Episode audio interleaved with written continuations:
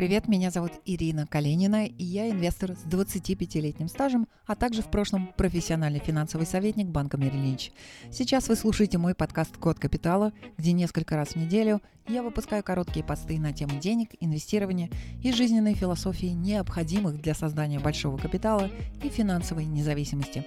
Приятного вам прослушивания, ставьте звездочки и сердечки, а также подписывайтесь на мой телеграм-канал, чтобы мы с вами не потерялись.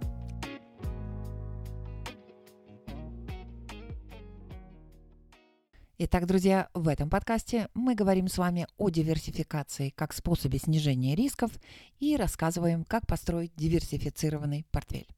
Но в первую очередь давайте вспомним старую поговорку, которую большинство из вас наверняка слышали, относительно того, что не стоит класть все яйца в одну корзину. Логика здесь простая. Если вы сложите все яйца в одну корзину, споткнетесь по дороге, то на руках у вас окажется просто полное безобразие.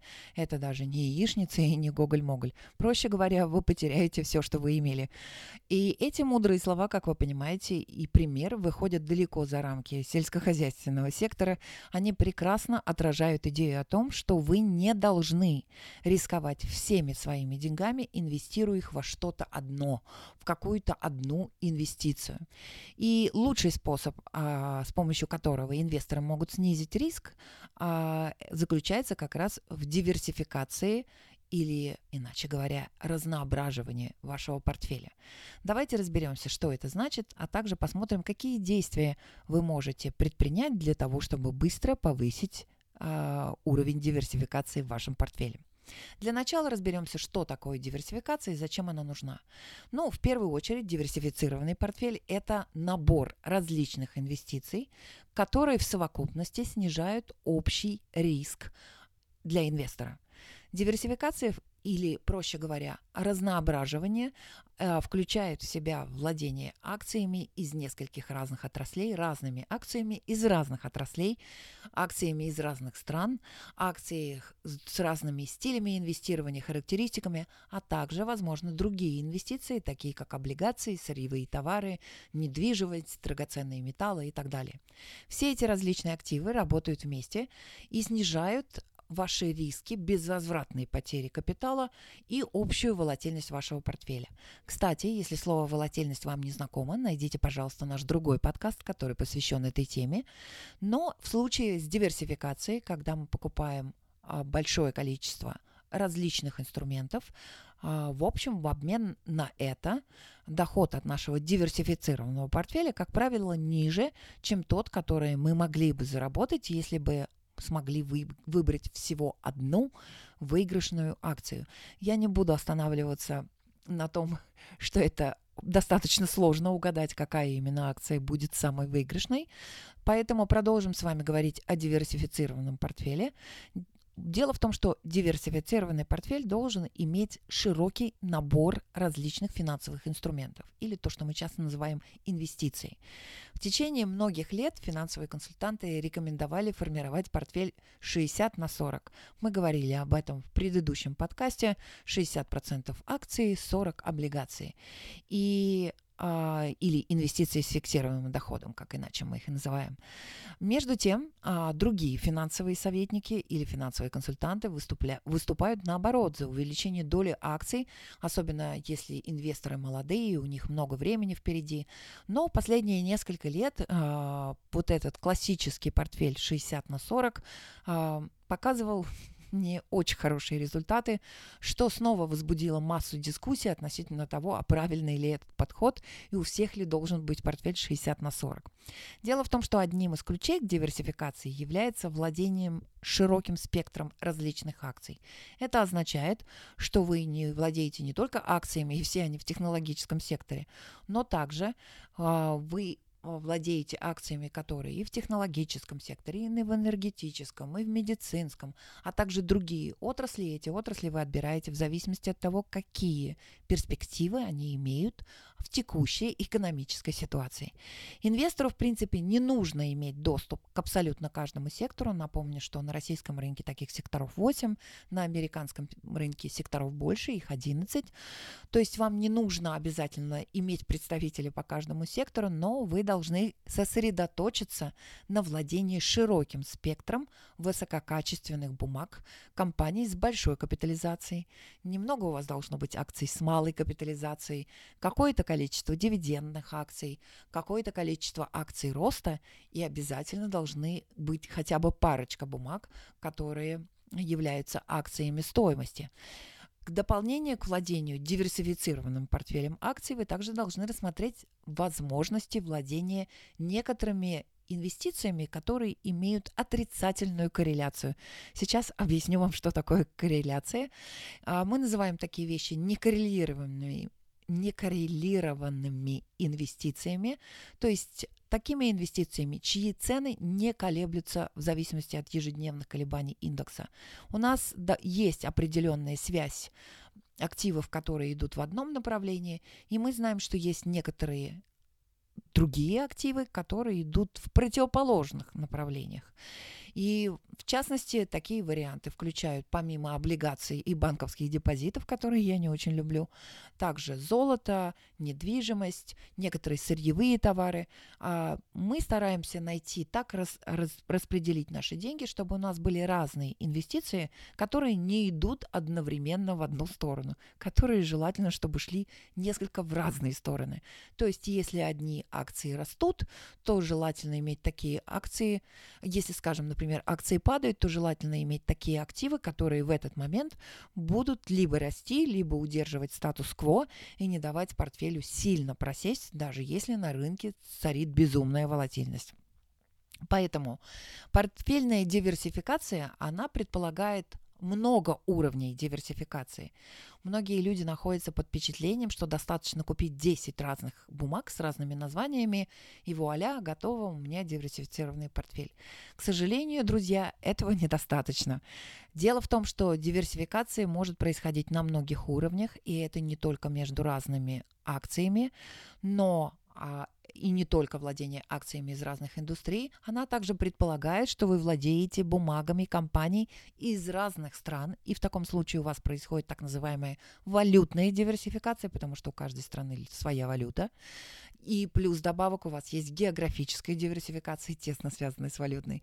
Одновременно а, по рыночной капитализации. И у нас есть несколько слоев диверсификации, то, которые, на которых я не буду подробно останавливаться в этом подкасте, но на самом деле это не так. Это что, точку зрения, которую я стараюсь донести здесь, это то, что недостаточно просто купить 10 разных акций, и вуаля, у вас есть диверсификация. Вам нужно э, э, над этой вещью поработать достаточно тщательно. Ну и создание диверсифицированного портфеля в этом случае может показаться сложной задачей. Вам нужна геодиверсификация, валютная диверсификация, диверсификация между индустриями, между секторами рынка между самими компаниями по рыночной капитализации, но тем не менее вот э, некоторые действия, которые вы мог, можете предпринять, если вы новичок, для того, чтобы разнообразить ваш портфель. В первую очередь а, Купите не менее 25 акций, которые входят в различные отрасли. Если же у вас не хватает пока капитала для того, чтобы купить 25 различных акций, то в таком случае лучше купите индексный фонд, и это даст вам моментальный фактически уровень диверсификации на небольшое количество денег.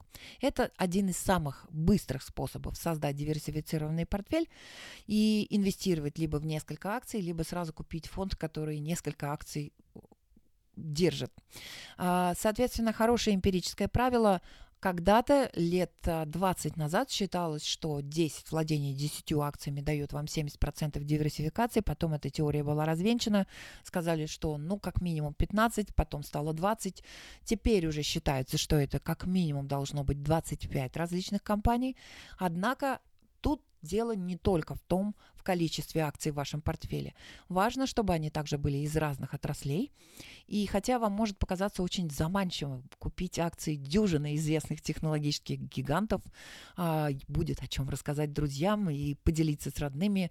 У вас и Google, и Amazon, и Microsoft, и Snowflake, и CrowdStrike, и чего только у вас нету, и все они в секторе технологий и диверсификации у вас фактически нет. Соответственно, да, это может быть очень соблазнительным, но это неправильная диверсификация. Почему? Ну, потому что если произойдет экономическое замедление, если компании перестанут тратить на технологии, то весь технологический сектор пострадает из-за экономического спада или каких-нибудь новых правительственных ограничений. Акции этих компаний могут упасть одновременно и, возможно, даже на одинаковое количество процентов.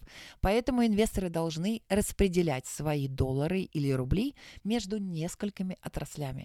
Ну и один из самых быстрых способов, как я уже сказала, это купить индексный фонд, потому что, например, индексный фонд на американские индексы S&P 500 или российский индекс, а, ну, например, S&P 500 будет стремиться соответствовать показателям S&P 500, и у вас там уже целая корзинка подробна из 500 компаний, поэтому с диверсификацией там и все они из разных отраслей, и, и диверси, с диверсификацией у вас вопрос будет решен одним ударом. В общем-то, преимущество индексных фондов а, заключается как раз в том, что они избавляют вас от множества догадок при инвестировании. И если вы новичок, это может быть большой помощью, потому что они предлагают и мгновенную диверсификацию, и одновременно вам не нужно ломать голову акции, каких компаний нужно купить. Другое дело, что как по мере накапливания опыта, по мере обучения. А, я думаю, что вы не захотите остаться с индексными фондами навсегда, и, скорее всего, инвесторы все рано или поздно переходят на подбор акций вручную, когда фондовый рынок становится для вас знакомым местом. Но с индексным фондом, например, S&P, вы покупаете акции одного фонда, который дает вам доступ к 500, 500 крупнейшим публичным компаниям США. Еще одна положительная особенность индексных фондов заключается в том, что у них минимальные комиссии. Из всех фондов, которые предлагаются к покупке, у этих самые низкие комиссионные. И почему так происходит? Это так называемый коэффициент расходов. Он очень низкий у них. Но это происходит потому, что с индексными фондами вы не платите за опыт управляющего фонда. Никто там для вас акции не подбирает вручную. Он, они будут просто исследовать и выбирать инвестиции для вас, они будут просто в точности копировать выбранный индекс, что есть там, то и они будут покупать э, в свой фонд. И поскольку э, гениальности и особого труда тут не требуется, поэтому и будет низкая стоимость. Еще одна вещь, которую вы сможете сделать, это, в общем-то, часть своего портфеля разместить э, в инструменты с фиксированным доходом и вложение вашего капитала а, в активы, в такие активы, как облигации, это уменьшает, конечно, общую доходность вашего портфеля, потому что облигации, они более надежные, значит, в них доходность ниже, но это также, несмотря на то, что они снизят общую доходность вашего портфеля при добавлении, но это уменьшит и общий профиль риск, и уменьшит волатильность или колебания вашего портфеля. Теперь некоторые исторические данные, которые я нашла о риске и доходности для различных моделей распределения портфеля, на своем курсе я рассказываю, показываю различные смеси лучший год, худший год, но здесь, поскольку это аудиоформат, возможности показать инфографику у меня нет, поэтому а, давайте ограничимся короткими фактами. Например, ваш портфель состоит на 100% только из облигаций, из долговых, долговых инструментов с высокой надежностью и с не очень высокой доходностью. В таком случае ваш средний годовой доход – будет где-то порядка 5,5%. А, в лучший год вы можете заработать до 32% годовых, а вот в худший год а можете потерять 8%. Понимаете, какая это амплитуда. Ну и, в общем-то, из 93 лет наблюдения за, а, за доходностью облигаций 14, только 14 были убыточными. Теперь давайте метнемся в другую часть сектора и предположим, что у вас нет облигаций вообще, у вас есть только акции, стопроцентные акции. Да, в отличие от облигаций, ваша среднегодовая доходность выше 10,1% вместо 5, 5 и 5,3 с облигациями. В лучший год вместо 32% с облигациями вы можете заработать аж 54%. Но и в худший год вы можете потерять больше. С облигациями худший год это минус 8%, а стопроцентный, а портфель 100% состоящий из акций, мог снизиться аж на 43%. И если убыточное и количество убыточных годов, а, убыточных лет, из 93 лет наблюдения 26 лет были с отрицательной доходностью. Проще говоря, они были убыточными для портфеля, который состоял на 100% из акций. Если же вы решите смешать 40% облигаций и 60% акций, вот что произойдет. Ваша доходность будет выше, чем только с облигациями, ниже, чем только с акциями и составит 8,6 ваши убыточные года из 93 лет наблюдения 22 года будет отрицательная доходность. Это, согласитесь, намного лучше, чем 26 убыточных лет только с акциями. Ваш лучший год вы могли бы заработать 36 против 32 с облигациями и 54 с акциями. Но и в худший год вы потеряли бы меньше. Минус 26%. А худший год, это доходность за худший год из 93 лет наблюдения. Вместо минус 8 с облигациями, только облигации, и минус 43 акции. Таким образом, вы видите, что добавление некоторых облигаций да, оно снижает среднегодовую прибыль, но имеет тенденцию приглушать ваши убытки и ваши худшие года э, сокращается, у вас сокращается не только размер убытков, у вас также сокращается количество убыточных лет. И хотя выбор облигаций может быть даже более сложным, чем выбор акций, есть все-таки простые способы, опять-таки, доступа к фиксированному доходу. Если вы не хотите выбирать облигации, у вас всегда есть короткий путь. Э, покупки биржевого фонда, который ориентируется исключительно на облигации. Проще говоря, в его портфеле нет ни одной акции, только инструменты с фиксированным доходом. Ну и еще вещь, которую вы сможете сделать, это подумать о том, чтобы инвестировать часть в так называемые альтернативные активы. И инвесторам, которые хотят вывести диверсификацию своего портфеля на новый уровень, они могут подумать о добавлении к нему недвижимости. Кстати, для этого не обязательно бежать и покупать срочно двушку на окраине. А, недвижимость исторически у нас увеличивала доходность портфеля при одновременном снижении его общей волатильности и, кстати, купить недвижимость намного лучше через финансовые инструменты, чем забивать, в общем, большое количество денег а, в песок и бетон. Дело в том, что самый простой способ купить недвижимость – это инвестировать в инвестиционные фонды недвижимости или так называемый REITs, которые владеют приносящей доход коммерческой недвижимостью, причем это может быть не исключительно жилая недвижимость. Вы можете выбрать а, гораздо более выгодную недвижимость с точки зрения арендаторов, как, например, э, выбрать исключительно медицинскую недвижимость, то есть недвижимость, которая арендуется под госпиталя. Как вы понимаете, это большие и долголетние арендные контракты, и арендатор никуда не убежит, разнеся всю вашу квартиру, как это бывает с двушками на окраине. Вы можете выбрать инвестировать в торговые центры, в офисные помещения, в склады а, хранения, в логистические центры хранения и так далее.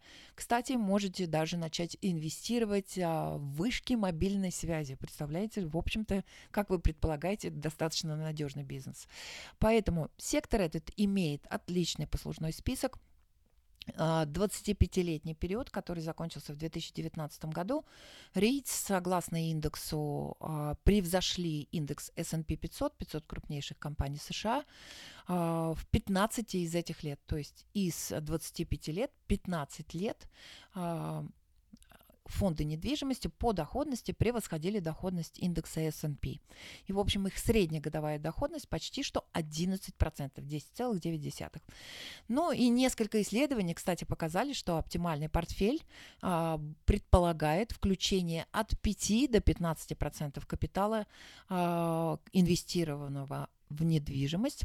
А, кстати, если сравнить, например, портфель, который состоит 55% акций, 35% облигаций и 10% а, в недвижимость через а, Real Estate Income Trust, то, в общем-то, он исторически превосходит вот тот самый пресловутый классический портфель 60 на 40, и у него его волатильность лишь не намного больше. В то же время, если мы возьмем портфель, где у нас 80% акций и 20 облигаций. А, если сравнить этот портфель, по доходности они будут сравнимы, доходность будет почти одинаковая, но а, портфель, в котором добавлено немножко недвижимости, даже если это только 10%, он будет обладать меньшей волатильностью. Таким образом, сделаем с вами вывод. Диверсификация – это компромиссы.